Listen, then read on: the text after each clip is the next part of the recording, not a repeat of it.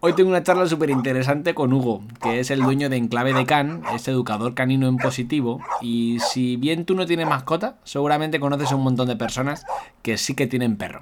Y que de esas personas seguramente hay muchas que sabes que no tienen una muy buena relación con su perro. Así que si los conoces a esos bien, sabrás que no viven muy bien.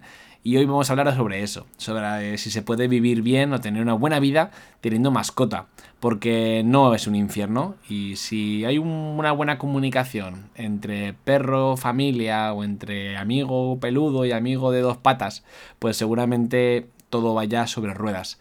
Así que bueno, te invito a que te quedes, porque la conversación está muy chula y como siempre te ayudará o te acercará a seguir viviendo un poquito mejor. Empezamos. Qué bien vives. Qué bien vives. Qué bien vives. Qué bien vives. Qué bien vives. Qué bien vives. Qué bien vives. Qué bien vives. Qué bien vives. Qué bien vives. Ja, qué bien vives. Me lo han dicho tantas veces que al final me lo voy a creer. ¿Qué tal? Soy Jano Cabello y esto es Qué bien vives, el podcast en el que intentaremos encontrar juntos el camino hasta encontrar el arte de vivir bien la vida. Entrevisto a personas que considero que si no lo han conseguido, al menos tienen las claves para hacerlo. Lanzo reflexiones y debato con cracks que nos pueden arrojar luz sobre todo esto. Si te quedas conmigo, intentaremos conseguir juntos que la próxima vez que nos digan qué bien vives sea con razón. Empezamos. Bueno, Hugo, ¿qué pasa? Buenas tardes, ¿cómo estás, Jano? ¿Cómo estás? Ya te he presentado en la presentación, eh, valga la redundancia, así que lo primero que tengo que decirte, como todo el mundo, es que bien vives. Pues eso parece, eso parece. Estamos empezando ahora, después de un año y medio casi de, duro trabajo para, para, levantar el centro canino. Ahora empezamos a recoger los frutos y, y, bueno, se nota ¿no? todo el esfuerzo pasado y ahora ya un poquito más descansado. Joder, es que además estamos ahora mismo, estamos en el tostadero de café y estamos aquí en el tostadero, eh, en el Burgo de Ebro y además tú tienes el centro justo detrás nuestro. Justo al lado, menos de 600 metros. ¿no? Está de cajón. Lo que nos une a Hugo y a mí es la pasión por el café. Eh, Hugo es además embajador nuestro y otro día vino por casualidad. La mayoría de invitados vais a ser así. Sois gente con la que me cruzo, que me gusta charlar y contigo además tengo una cosa graciosa que quería contar antes de empezar y es que lo que nos une a los dos es el café y los perros. Pero curiosamente mi primer perro, el perro que más cariño tenía en mi vida, se llamaba Hugo. Anda, toma ya. no, no, esto todavía no.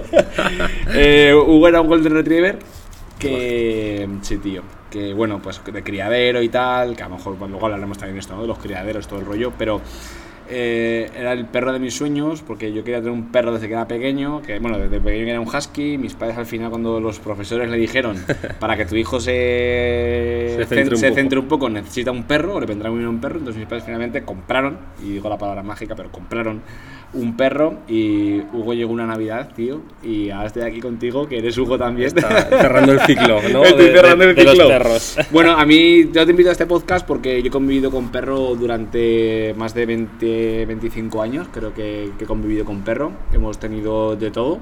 O sea, de los dos perros que he tenido, Hugo y Roma, pues los dos han sido además perros eh, que, no, que, hemos, que no hemos sabido educar al principio y que nos ha costado mucho tiempo eh, redireccionar. Y hoy te invito, pues porque tengo muchísima audiencia que le flipan los perros, cada vez más eh, más con, con el mejor amigo del hombre. Y la pregunta que te va a lanzar es: ¿se puede vivir bien con un perro? Sí, por supuesto que sí, al 100%.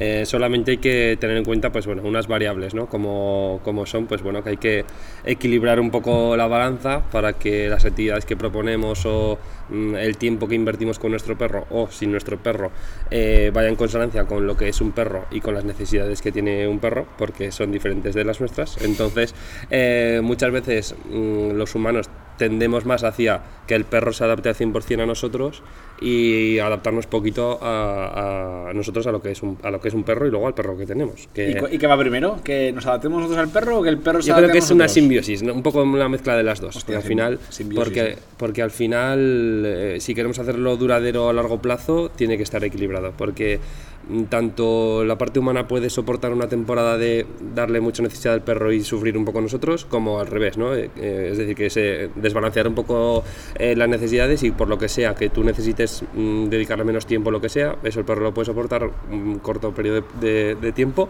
pero no es sostenible a largo plazo, ¿no? Entonces hay que ir, hay que ir un poco jugando a hacer un equilibrio, ¿no? Entre nuestra vida de locura, que, que no está hecha para, para los perros, eh, y luego el entorno en el que vivimos, ¿no? Que también es un poco hostil para los perretes. Claro, que no es el. no es- ni- ni es- pero es que de hecho, antes de empezar, comentábamos que también te gustaba Antonio Valenzuela y que lo habías seguido y leído sus libros y tal. Y Antonio, igual que Marcos Vázquez o Alberto, pues también lo dicen, ¿no? En esos hábitos ancestrales, tampoco nosotros estamos acostumbrados No, no. a vivir en, la- en el puto medio de la ciudad. No, para nada. y muchas veces cuando decimos, no, joder, es que el perro no se adapta a la ciudad, es que no, es natural. Yo tampoco, yo Claro, tampoco. y yo tampoco. tampoco. De, hecho, de hecho, ahora estamos buscando eso, salir de Zaragoza, irnos así, zonas más alejadas, más rurales, Claro. para conectar un poco con, con lo, un poco lo que decía Antonio, ¿no? De la tranquilidad, el sosiego, mm, menos no estar tan estresado, ¿Cuánta respirar un gente, poco. ¿Cuánta gente se ha pirado después de la puro. pandemia? Hombre, la tío? pandemia ha sido un antes y un después para mucha gente y con la gente que hemos convivido con perros aún lo hemos sufrido más porque no solo estábamos más nosotros ¿no? por, por todo esto que sucedió, sino que encima veíamos que teníamos al lado un compañero de vida que a ese sí que no le podíamos hacer absolutamente nada y no le puedes explicar lo que es una pandemia de un perro. Antes has dicho una cosa muy guapa y es la simbiosis, ¿no? Entre las personas que lógicamente queremos vivir bien. Y yo creo este podcast por eso, ¿no? Porque quiero que la gente. Lo primero que es un regalo para mí. El poder charlar con gente que admiro, que me gusta su filosofía de vida, es un regalo para mí y un regalo que espero dejar a, a mi hijo. Pero es que además el propósito es que la gente aprenda o aprendamos a vivir bien, ¿no? Y cuando pensamos en vivir bien, no sé por qué, pues siempre nos viene, cuando he preguntado estos días a la gente, pues le viene relax, vacacional, playa, vacaciones, ¿no? Y esto a lo mejor va un poco en disonancia con, con la vida canina, que luego hablaremos también seguramente de esto, ¿no? De perros, vacaciones. Pero hoy para compartir un story eh, tuyo en el que pedía a la gente preguntas, he compartido este último que has publicado sobre el Border Collie que salta en parapente con su Sí, dueño. O sí, mejor sí. dicho, el dueño que salta en parapente con su perro. Que el pobre perro tenía todos Claro. los gestos, ¿verdad? De, de locura. Está claro que es una de las actividades que no van en línea con, con lo que es un perro, pero ni de lejos, ¿no? O sea, está a años luz de lo que un perro, por etología, ¿no? Por la ciencia de comportamiento que, que estudia, pues cómo se comportan, nunca mejor dicho, eh, está ahí.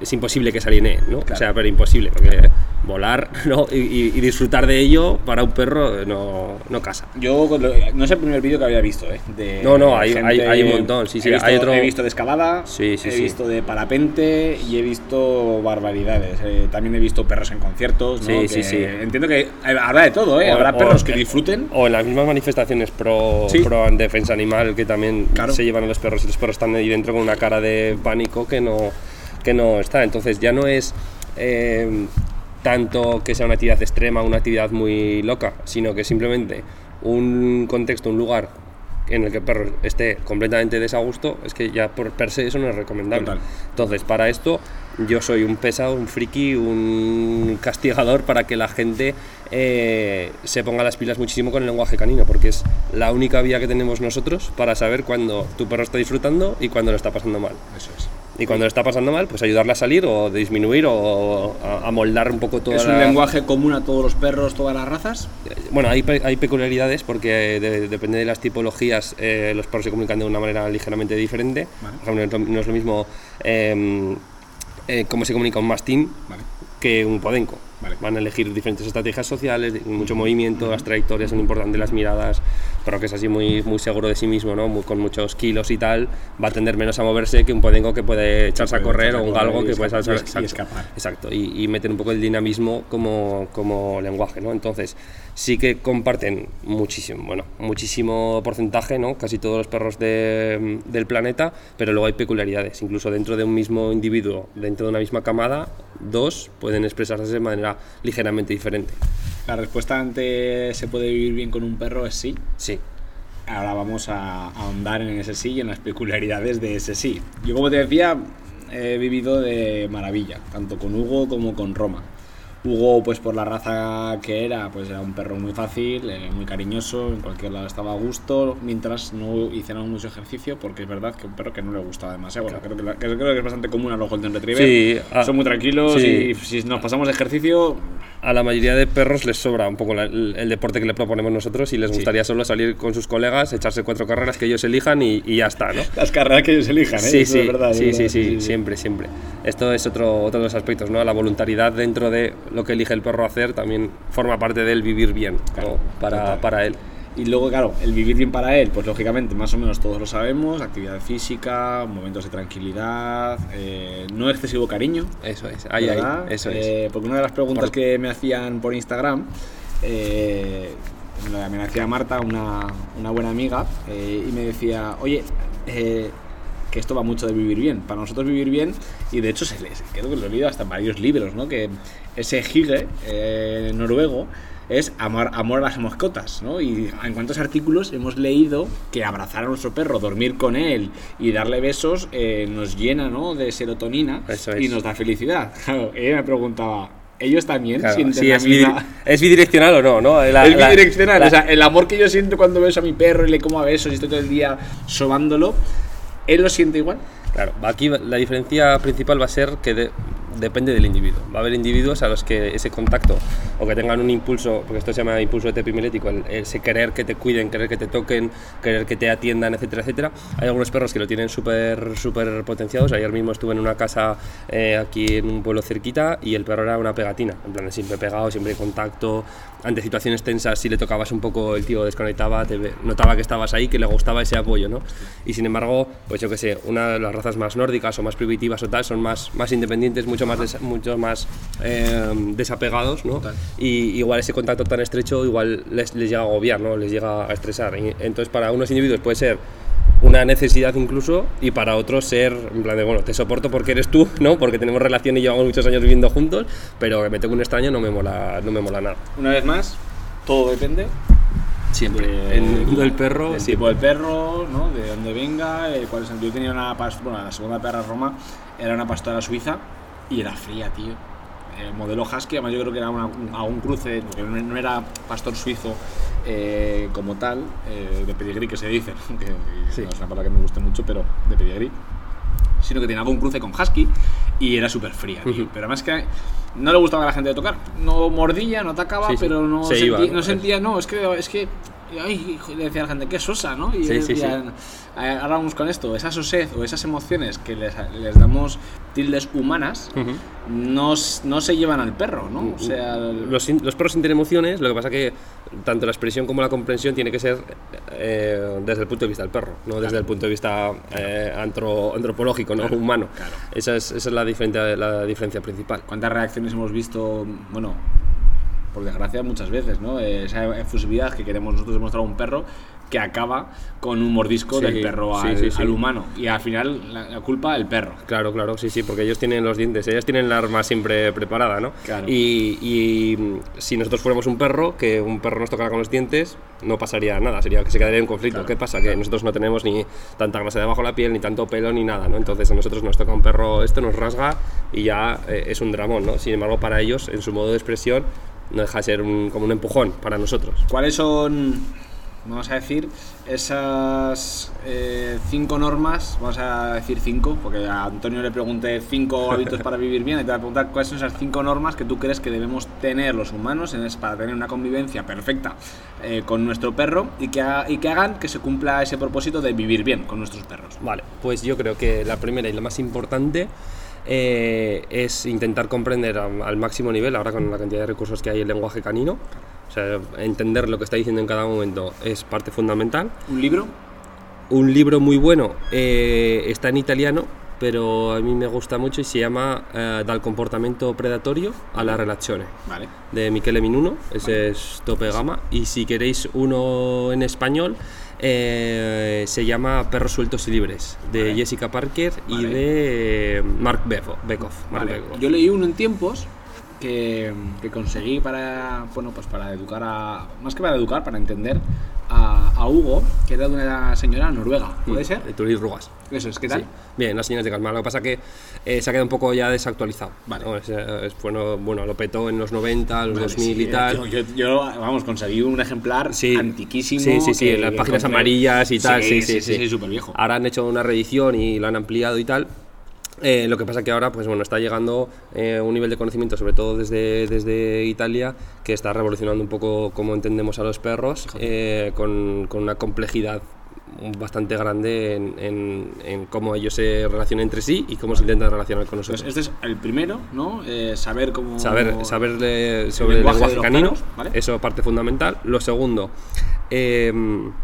conocer al máximo posible al, al individuo con el que convivimos. Vale. Es decir, saber qué le gusta, qué no le gusta, saber qué, qué paseos le sienta bien, qué no le sienta bien. Y eso es en base a la, Eh, en base a la experimentación. Eso es, en base a la experimentación y a las consecuencias. Es decir, si tú vas a hacer cualquier actividad y, el- y ves al perro que está haciéndolo con los ojos súper abiertos, con la cara desencajada, jadeando a tope, o que lo ves que está hiper alerta o lo que sea, eso no le ha molado en absoluto. Entonces, a buscar otra cosa, ¿no? Otra cosa en la que lo veas que esté calmado, sosegado, que incluso se puede llegar a, a dormir, a descansar. mm, Eso es una buena señal de calma. Sí, sí, sí, que esté, que esté pues eso, mm, con, Um, con sosiego, con calma, sí, sí, con, con, eh, que no haya estresores, ¿no? casi con eso ya, ya, ya nos valdría. Perfecto. Lo tercero sería a tener una relación saludable en el tiempo, es decir, em, igual que con los humanos, obviamente, ¿no? Pues establecer una, una muy buena relación pues de confianza, de, de autoestima, que el perro pueda saber que tú estás ahí para sol- solventarle si tiene alguna papeleta difícil en el parque, en alguna situación, lo que sea, ¿no? Que puede contar con nosotros. Esta es la figura que nos vendían de líder. Bueno, exacto. Pero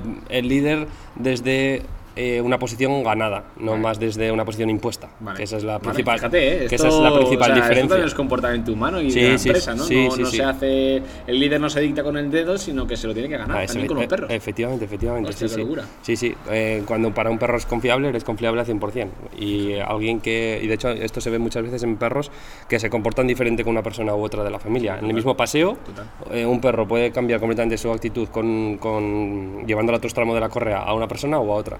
Y, y esto, y esto te dice, ¿no? nosotros que visitamos muchas casas y tenemos que ir analizando dos cosas, una lo que te está contando el humano y otra lo que te está diciendo el perro, ahí vemos muchas veces esas fallas dentro de la familia o diferentes relaciones que se han ido estableciendo a lo largo del tiempo. Entonces, apostar por una relación eso de confianza y de, y de seguridad sobre todo, que, que el perro no te tema, porque es lo último que, es lo último que quieres de, de tu perro, es que te tenga miedo o que tema una reacción tuya o lo que sea. Y para esto necesitamos mucho auto- autocontrol nosotros, ¿no? el, el sosiego, la calma, eh, el analizar las cosas en frío, eh, conocer el lenguaje canino para saber lo que está pasando realmente para tomar la mejor decisión, eh, etcétera, Respeto y no miedo. Respeto y no miedo, sí, sí. Respeto y no miedo. O sea, que es un respeto, además un respeto mutuo. Sí, y, sí, sí, sí, y ese claro. liderazgo que el perro diga, es que mi colega, mi compañero, mi dueño, ¿no? Cada uno elegirá aquí el término, entiendo que, que quiera, pues sea de confianza. ¿Vale? Cuarta. una buena nutrición, tanto para los humanos como para los perros, para estar todos en, en- en consonancia, ¿no?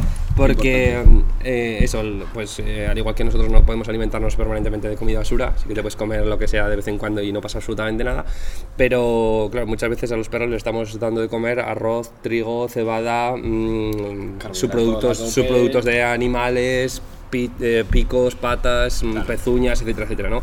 Y claro, con esa gasolina el cuerpo, pues bueno, va a tirar más mal que bien, ¿no? Entonces, mm, si le elegimos darle pienso, darle un pienso de alta gama con una gran cantidad de carne fresca, eh, y si podemos pasar una dieta cocinada a una dieta barf de comida, de comida natural, pues sería lo que mejor, ¿no? Y la quinta base para vivir con un, bien con un perro sería eh, dotarle de experiencias sociales que estén acordes a, a quien es, tanto para nosotros como para ellos, ¿no? en conjunto. ¿no? Que, ejemplo? mm, Pues hacer un trekking, ir al campo, ir a, la- a una playita, al río, lo que sea, con sus colegas y, y ¿Qué pasa, con nuestros colegas, eh, sería otra de las, de las, de las bases, ¿no? Porque, eh, porque este tipo de paseos, si el perro disfruta, que hay perros que no lo disfrutan, ¿no? Esto hay que, Sí, sí, lo que te decía antes, hay que evaluar qué actividad es esto. Eh, para el perro es una, es una actividad de compresiva, ¿no? igual que para nosotros puede ser crossfit o correr, correr por la montaña, por lo que sea, llegas, el perro durante esas tres horas, dos horas, el rato que estés, va a hacer no vivo en el entorno urbano, no tengo tantos estresores, tanto también estoy vivo ahora- el, el- el ahora, ¿no? Eh, y le sirve de descarga para volver a enfrentarse a la- a- al día a día. De estas cinco que me has dicho, creo que cuatro son gratuitas. Sí, sí, sí, sí. Cuatro son tres y media. Sí, sí. ¿Vale? Porque llevarlo al campo o a la playa, pues habrá quien no tenga Claro, recursos claro, sin para, duda. Sí, sí, para sí. esto. Pero hay una que sí que se nos va. Entonces yo creo que estamos diciendo que, oye, aunque tengas pocos recursos, No, no. 4 de 5 Sí, puedes sí, sí. cumplir. Que Sí, si luego tienes, le das amor, eh, sabes leerle, sabes hacer- llevarle es a hacer ejercicio y a tener relaciones sociales. La única que es que le puedes comprar pisos en Mercadona porque no te queda otra. Ahí, si no te queda otra, no te Si queda no te queda otra. otra, no te queda otra. Ah, eso, está, eso está claro, ¿no? Eso es. Habrá que compensar por otro lado, eh, efectivamente. Eh, y los perros pueden tener una vida muy buena a pesar de no tener una nutrición muy buena, ¿no? Que Vale, pero ¿qué lo- pasa si yo no quiero aprender? ¿Qué pasa si yo creo que los perros tienen que estar a látigo? Voy a ser brusco para Sí, sí, sí. entiendas. ¿Qué pasa si el perro lo tengo en el piso o, o tengo un jardín y con que esté por el jardín dando vueltas vale? ¿Qué pasa si me da igual la comida que coma porque en función del mes y de dónde le compro? ¿Qué pasa si no cumplo ninguna de estas? Es que tendrás problemas de convivencia. Y que no vas a vivir. efectivamente, efectivamente. ni el perro. Efectivamente, tarde o temprano, eh, si no cumplimos estas cinco basics, eh, tarde o temprano la presión va a salir por algún lado. Puede salir con un conflicto con nosotros, con un co- que el perro tenga conflictos con otros perros, eh, que empiece a desarrollar, pues no que sé, algún trastorno relacionado con el estrés, con la mm, con problemas relacionados con la separación, eh, yo que sé, que mm, no puedan venir personas desconocidas a, a casa porque no lo tolera porque el perro está súper estresado. Puede salir por cualquier o que se escape. Diga, "Oye, mira, en cuanto veo sueltas de la correa, ahí te queda chaval. Se que- escapan muchos perros, Hugo. Sí, sí, sí. Eso está relacionado. En parte sí. ¿Quién se querría ir de un sitio donde le cuidan bien? Yo lo he pensado siempre, tío. Siempre lo he pensado, te lo juro que cuando he visto, o sea, es como un perro, yo pienso, mira, yo he tenido los dos perros y la única vez que Roma se me ha ido, no se me fue, es que eh, tenía pánico a las bicicletas Mm. y, y un tío venía, vio como ella huía de la bicicleta Y le seguía. Era, era, era por el canal, no había Ah, no había salida, opción. ¿Sabes? Entonces la perra se dio para adelante y yo le gritaba al tío que iba con cascos Ya. y el tío Mendrugo no fue capaz de darse cuenta de que tenía un perro delante que estaba estaba huyendo, ¿no? huyendo. Ya. Y se- no sé qué pensó, Ya. pero bueno, se me fue un kilómetro. Sí, sí, fácil, fácil. Pero es verdad que luego veo muchos casos, ¿no? De se me escapó el perro, tal, hostia. Sí, que sí, que ¿no? sí ahí, eh, también hay que poner asteriscos porque puede haber otras causas, ¿no? Que no Sí, tengan claro, nada que ver claro, con claro. el Sí, núcleo que si alguien se le escapa el perro, que no se sienta- A, a eso voy, ¿no? Que puede haber pues hembras en celo, puede haber, eh, yo qué sé, una preda- una- algo de predación, puede haber un montón de cosas, sin miedo, pánico, tal. Eh, entonces eso no, ¿no? Pero eso, que tu perro quiera alejarse de ti, pues bueno, debería hacerte, hacerte ver eh, que hay cosas que mejorar en casa. Me parece flipante cómo, eh, cómo cambia la forma de, de ver la educación canina. Estamos hablando de vivir bien. Y estamos hablando de vivir bien con perros. Y lo primero que. A lo que estamos dando vueltas constantemente es. A que si el perro está bien, Tú estás bien. tú estás bien. ¿Crees que esto le entra a la gente en la cabeza? O sea, cuando tú vas a las casas, a los domicilios, o cuando la gente va a, a tu espacio, ¿esto la gente lo tiene claro? ¿O es algo que tienen que aprender desde el minuto uno? No, un poco como empezaba, mucha gente quiere que el perro se adapte al 100% a su vida. Y, que no, y ellos no hacen ningún esfuerzo, como decías antes, ¿no? No quiero aprender, no quiero hacer nada, no. Te contrato a ti, educas a mi perro y dentro de dos semanas yo puedo volver a, tocarme el pie derecho, ¿no? Para y que mi perro vaya rígido y Error, recto, ¿no? eh, error. Error 100%. Error 100%. Tal como se, se entiende ahora el mundo del perro, vamos, es un esfuerzo 24-7 familiar. Ya no solo de, de la persona que ha querido tener perro, no, sino todas las personas que viven en esta casa. Hay que estar un poco en sintonía todos porque si no, si uno rema para adelante y otro rema para atrás, das vueltas en círculos y no, y no se avanza Pero una vez más es, es y creo que va a ser factor común o por lo menos todo eh, va a girar en torno a lo mismo con todos los invitados que, que vengáis al podcast y es que para estar para vivir bien lo primero es que hay que estar bien es que para tener un perro yo siempre lo he dicho el otro día creo que lo discutía contigo aquí tomando un Sí. café te decía, eh, y además me lo han puesto en alguna de las respuestas había gente que ha dicho no quiero preguntar nada solamente quiero decir que se saque, la gente tenga que sacarse un carnet para tener perro Pues sí. Hostia, esto es duro, ¿eh? Eso nos ahorraría bastante. Bueno, no- perderíamos trabajo los educadores caninos, eso ¿no? verdad, pero, pero mejoraría 100% la comunidad canina. Al 100%. Porque eso, una formación básica que tampoco hace falta que sea la leche, ¿no? Pero saber reconocer pues, cuando tu perro está estresado, o saber leer lo- las etiquetas de los piensos, o mm, no sé, mm, saber detectar cuando una actividad le está gustando, cómo sacar a tu perro cuando está, está viendo un conflicto, etcétera, etcétera. Eh, yo creo que eso sería básico, ¿no? Eh, estamos empezando a dar pequeños pasitos de, de muy pequeñitos ¿no? en esa dirección, pero vamos, aún quedará todavía para, que, para hacerlo. De hecho, en Encladecan tenemos un proyecto para el año que viene de crear un microcurso gratuito en YouTube para que se lo pueda para que se lo pueda ver todo el mundo con un poco con estas bases de, de joder, esto lo necesitas, punto. Bueno, tú ya lo estás consiguiendo, o sea, ese Instagram, ¿no? Ese enclave de Can, que ya lo he dicho al principio del podcast, pero que es un perfil que está consiguiendo muchísimo éxito, que la gente lo sigue porque das consejos gratuitos, trucos, Sí, sí, para sí. que todo el mundo sepa leer a Sí, sus, a sus hay, animales. hay un poco comparto mi día a día, que es un poco lo que creo que más falta eh, desde perfiles de, de profesionales, ¿no? Porque yo ver como un tío hace una pista de obediencia perfecta, y tal, a mí eso no me hace, no me da información. Yo quiero ver qué pasa cuando le pones la comida y el tío te dice salte de la habitación o no me lo puedo comer. Claro. O llego y, y un perro amenaza a los míos, ¿cómo hacemos? O mira, pues es que hoy está tirando la- de la correa, tal. O mira, eh, ¿ves este gesto? Esto tiene dolor en la pata trasera, tal. Un poco esas. Hay mucho de conciencia, ¿eh? Sí, sí, sí. Creo que es, creo que es eh, la educación canina o edu- educar a tu, a tu compa eh, es un tema en el que si tú no estás consciente de las señales que tú mismo generas, va a ser muy difícil que te des cuenta de las señales. Yo, por desgracia, pues cuando vas por la calle y ves... eh, a mí me gusta mucho, ya lo he dicho, ¿no? Me gustan mucho los perros y me voy fijando y digo, madre mía. Y lo ves, ¿no? Una persona que pues eh, está con sobrepeso, que el perro está... eh, con- es difícil, ¿eh? Esto es muy difícil. Sí, suelen ir en la línea. Va en la línea, ¿eh? O sea, si la persona se nota que tiene unos hábitos poco saludables, el perro está un poco Sí, por las mismas, ¿no? Y hay, y hay quien pensará, bueno, pues mejor que estén los dos. Hombre. Yo creo que no, pero ese perrito lo ve con las patas que No, no, no, no, no, es su no. naturaleza. Igual Es- que no es nuestra naturaleza. Es, es otro de los grandes males, ¿no? El sobrepeso canino, Claro. eh, que eh, ni nosotros ni ellos están, están preparados Que no para, di nada, para solamente pesar. alguna galletica de vez en Sí, cuando. Pero igual el pienso lleva más grasa que tú y yo juntos, y ¿no? Que, nadie- y que yo no escucho a nadie que diga solamente le doy una galleta que no sean cinco galletas que efectivamente, ¿no? A Hugo, Y luego a eso- Hugo se engordaba porque mi abuela tenía Alzheimer y aunque no lo tuviera, ¿eh? Pero digo, abuela, el perro le has dado galletas. Creo que le he dado una esta mañana. abuela. Y luego Sí, la, la- sí, la- sí, sí. mujer Con los que- abuelos hay que hacer que limpiaba- esto que le cuidaba y tal, decía, no, no, si es que le voy a dar un paquete Esto, entero de esto ya chiquilín". sabemos, sí, sí, sí, sí, sí. Y luego eso, la falta de actividad física, el salir con los colegas a correr o lo que sea, también ellos lo se resiente mucho. Como este es un podcast de vivir bien, pero es verdad que lo enfocamos de momento a las personas. No sé si tendremos oyentes caninos, creo que no, y creo que tampoco le harían mucho caso porque no está en su naturaleza, pero las personas sí que tienen un interés en vivir bien y lo relacionan mucho pues también con, oye, disfrutar, salir, ¿no? Y salir y viajar. Viajar y viajar y perros.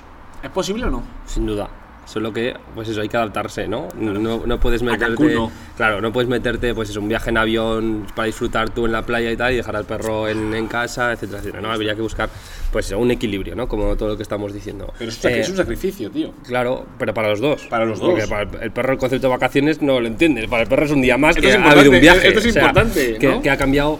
Incluso hay muchas veces que lo que cuando nosotros nos llevamos a nuestro perro de vacaciones, para el perro no mola nada. Porque es un Es cambio de. es un estresor, Claro, es, es un viaje, pues eso, un coche, mareo, tal, tal, tal. eh, un cambio de contexto totalmente. Nuevos perros. Igual perros que no son. Nuevos olores. Nuevos, no son amistosos. eh, conocer un montón de entorno. eh, Fiarte de que vas por ese camino que nunca has ido, etcétera, etcétera. fiarte una vez más O, de... o nuevos animales que también puede haber por ahí, pues yo qué sé, sí, sí, exacto, tal, predación o cosas que den pues miedo, ¿no? Eh, Es más etcétera, favorable, esto es una pregunta complicada. Eh, para, en estos casos, ¿es más favorable eh, dejarlo en una buena guardería? Deja A, opción A. Sí. B, eh, dejarlo con esta- estas nuevas aplicaciones ¿no? de gente que te cuida a- al perro. O C, eh, no sé cuál es la C, no hay una C, que es dejarlo con tus padres. Para mí eh, sería la D, ¿no? Sería eh, modificar las vacaciones para que todos los miembros de la familia disfruten. Fíjate, ¿eh? es que esto Hugo que acabas de decir. Yo te pongo entre las pared a pared. Sí, no, dale, y dale. te voy a explicar por qué. Porque a mí me flipan los perros, ¿vale? Me gustan muchísimo.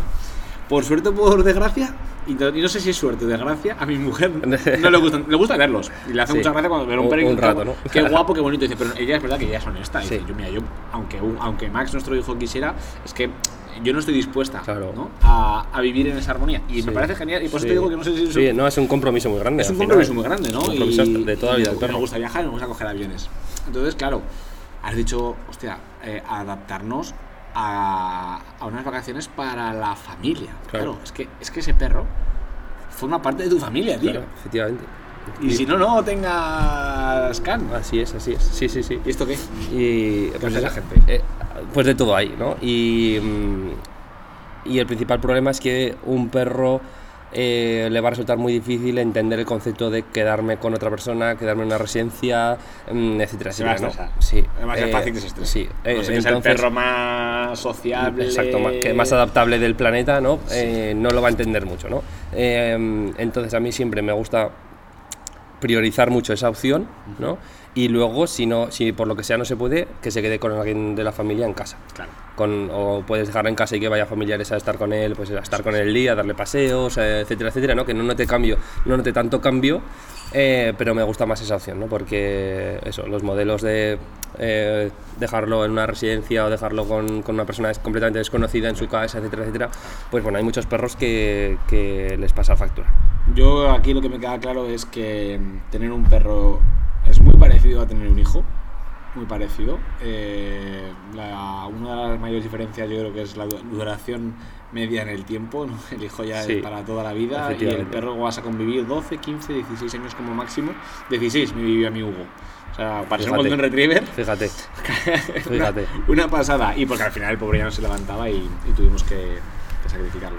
Pero es una familia, tío. Y, Sí, sí, sí. y creo que este es un mensaje importante que para vivir bien, lo primero es un compromiso. O sea, que como este podcast va sobre esto, que la gente que nos está escuchando ahora y estén pensándoselo, aquí ya lo tiene, que se adapte a tope. o sea, que aprenda, que, que, que distribuya. Ya, y vamos a hacer alguna pregunta dura, pero ahora, ahora la contestas. Pero si va- has, has decidido tenerlo, y ha habido un par de preguntas que van por ahí, ¿no? Pues oye, criadores, oye, pues dónde, no sé qué tal. Creo que antes de eso es vivir tú bien, aprende tú a vivir bien. Y cuando tú sepas vivir de, de- vivir de la hostia, ¿no? Decir, hostia, pues que tengo buenos hábitos, es que tengo un no sé, una inteligencia emocional importante, entonces voy a por un perro, Eso es. lo incluyo en mi familia Eso es. y juntos vivamos muy bien. Lo mejor posible. eso El es. tiempo que dure y todo esto. Pero ahora voy con la pregunta dura. Venga. ¿Qué ocurre si ya tengo un perro? Ah, ¿Vale? Ah, a por dónde voy, ¿no? Sí. Claro. ¿Qué ocurre si tengo un perro? Si no nos hemos hecho el uno al otro, bueno, más que, más que nada es que yo no me he hecho el perro, ¿no? Esa gente que nos está escuchando a lo mejor, pues oye, tengo una relación de conflicto con el perro, sí, sí, sí. que es que no hay forma. He ido a educadores, a adiestradores, he intentado mil formas. ¿Qué, qué, ma- qué- qué tan malo es si yo eh, cambio de familia a mi perro, si lo doy en adopción? Bueno, la, la reubicación es una de las La salidas. reubicación. Es una de las salidas, obviamente, ¿no? Cuando un perro y una familia de verdad es imposible la convivencia, ¿no? Por lo que sea, eh, que no tiene, pueden no haber conflictos con la familia, ¿no? Pero igual sí con el contexto en el que vive esa familia, ¿no? Gente que vive, yo qué sé, aquí en el Coso, en el centro de Zaragoza, y Trabaja- adoptan, trabaja- y adoptan 12 horas. por ejemplo, y adoptan un perro que pues igual es rescatado de caza o que está en el ambiente rural y tal, claro, si lo va a pasar mal todo el mundo, pues ahí sí que renta mucho más para todos eh, el reubicar, reubicar al perro. ¿no? Pero eso es previamente con eso, con intentando agotar absolutamente todas Todos las vías, recursos. exacto, sí, buscar un eh, educador